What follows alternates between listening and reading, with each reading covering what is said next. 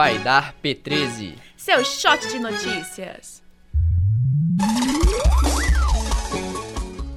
Fala galera, está no ar mais uma edição do Vai Dar P13. Eu sou Luiz Augusto Barros. E eu sou Kiara Ribeiro. Hoje é sexta-feira, dia 2 de março. São 8 horas e 40 minutos e os termômetros marcam 22 graus. Hospital no Barreiro foca atendimento na febre amarela. PIB brasileiro de 2017 subiu 1%. Registro de febre amarela cresceu 25% em relação a 2017. Acompanhe esses e outros destaques agora.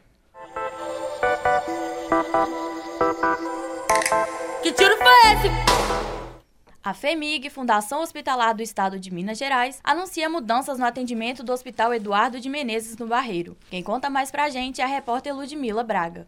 O governo do estado de Minas Gerais criou um plano de contingência para catástrofe por conta do alto índice de casos com febre amarela. Uma das medidas é a priorização do Hospital Eduardo de Menezes para o atendimento a pacientes com suspeita ou confirmação da doença. A instituição é referência no tratamento de doenças infectocontagiosas. Segundo a FEMIG, os pacientes que procurarem a unidade para outros atendimentos serão orientados aí para o Hospital Júlia Kubitschek. De volta com vocês no estúdio,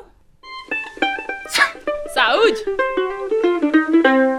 Casos de febre amarela crescem em 25% do surto anterior. Mais informações agora com Débora Almeida. Pois é, Luiz. 237 casos de morte foram confirmados por febre amarela e o país vive um surto pior que o anterior. Segundo o Ministério da Saúde, o número de registros entre 1 de julho de 2017 e 28 de fevereiro deste ano já superaram em 25% no mesmo período entre 2016 e 2017. Pelo avanço da doença, o Ministério da Saúde vai repassar 20 milhões de vacinas com vocês no estúdio. Lá nota.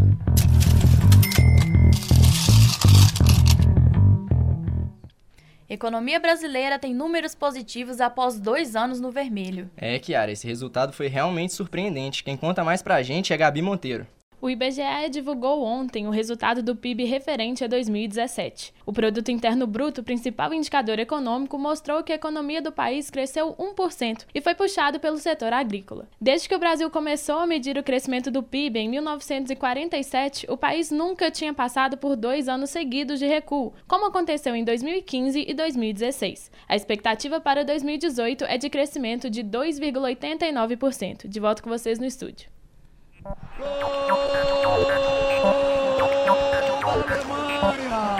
Cada dia um 7 a 1 diferente. Impressionante a eficiência da Alemanha. Na última terça-feira, o ex-ministro da Defesa, Raul Jungmann, tomou posse como ministro da recém-criada pasta da Segurança Pública. A repórter Vitória Costa traz mais informações. No discurso de posse, Jungmann diz que vai abrir mão da vida política para se dedicar integralmente ao novo ministério. E também afirmou que a violência no país representa um risco para as instituições, para o Estado e para a própria democracia. Na nova função, o ministro será o responsável pela Polícia Federal, pela Polícia Rodoviária Federal, pela Força Nacional e pelo Departamento Penitenciário Nacional, que antes faziam parte do Ministério da Justiça. E agora uma notícia extra. O presidente Michel Temer anunciou ontem a criação de uma linha de financiamento do BNDES para investimentos em segurança. Os recursos vão ser destinados para os estados e prefeituras e podem atingir 42 bilhões de reais. A linha vai estar disponível por cinco anos e não vai exigir aval do Tesouro Nacional. São essas informações, volto com vocês. Amém, Beyoncé! Você achou que a gente não ia falar de cultura? Achou errado, ouvinte! Três grandes nomes do cinema hollywoodiano vão se juntar em uma nova produção. O repórter Bruno Garofalo traz as informações com exclusividade. Bruno, seu bom dia e a sua notícia. Bom dia, Luiz. É exatamente isso. Os amantes da sétima arte de todo o Brasil receberam uma ótima notícia. Leonardo DiCaprio e Brad Pitt vão protagonizar o próximo filme do diretor Quentin Tarantino. Era uma vez em Hollywood vai contar a história da cidade na década de 60, retratando os crimes cometidos pelo assassino Charles Manson. Os dois vão representar um ator e um dublê que não conseguem mais fazer sucesso na carreira, até encontrarem a mulher do diretor Roman Polanski, que morreu pelas mãos do assassino. O filme tem a estreia prevista para o mês de agosto de 2019. E continuando no mundo do cinema, as repórteres Priscila Freitas e Vanessa Bedran foram a campo para ver o que as pessoas têm a dizer sobre a premiação do Oscar, que acontece no próximo domingo, dia 4 de março. Meu nome é Carolina, eu estou no primeiro período de jornalismo e Dentre os filmes desse ano, o que mais me chamou a atenção foi o Lady Bird, porque ele mostra o lado adolescente revoltado e que quer curtir a vida. Assim, eu ainda não assisti o filme, mas é o que eu tô mais me identificando. É, meu nome é Maria Tereza, eu faço publicidade e eu acho que o filme que vai ganhar de melhor filme é O Três Anúncios para um Crime ou A Forma da Água. Meu nome é Débora, faço publicidade. Eu acho que o Três Anúncios para um Crime vai ganhar de melhor filme. E eu espero que a mãe da Tônia ganhe, de Aitônia. E eu gostei muito de Projeto Flórida. Educa 13. Chega ao fim as inscrições para o novo Fundo de Financiamento Estudantil. Quem traz mais informações é a repórter Bruna Leão. As inscrições para o FIES serão encerradas às 23 horas e 59 minutos de hoje. O programa oferece créditos para estudantes cursarem o ensino superior em universidades privadas. O prazo final estava previsto para o dia 28 de fevereiro, mas foi prorrogado pelo Ministério da Educação. Para fazer inscrição, o candidato deve acessar o site fiesseleção.mec.gov.br. Mais informações também podem ser encontradas no site do MEC. Os resultados serão publicados em 5 de março de 2018 para a modalidade FIES. Para o PFIES, que é financiado por bancos, a lista de aprovados sairá em 12 de março.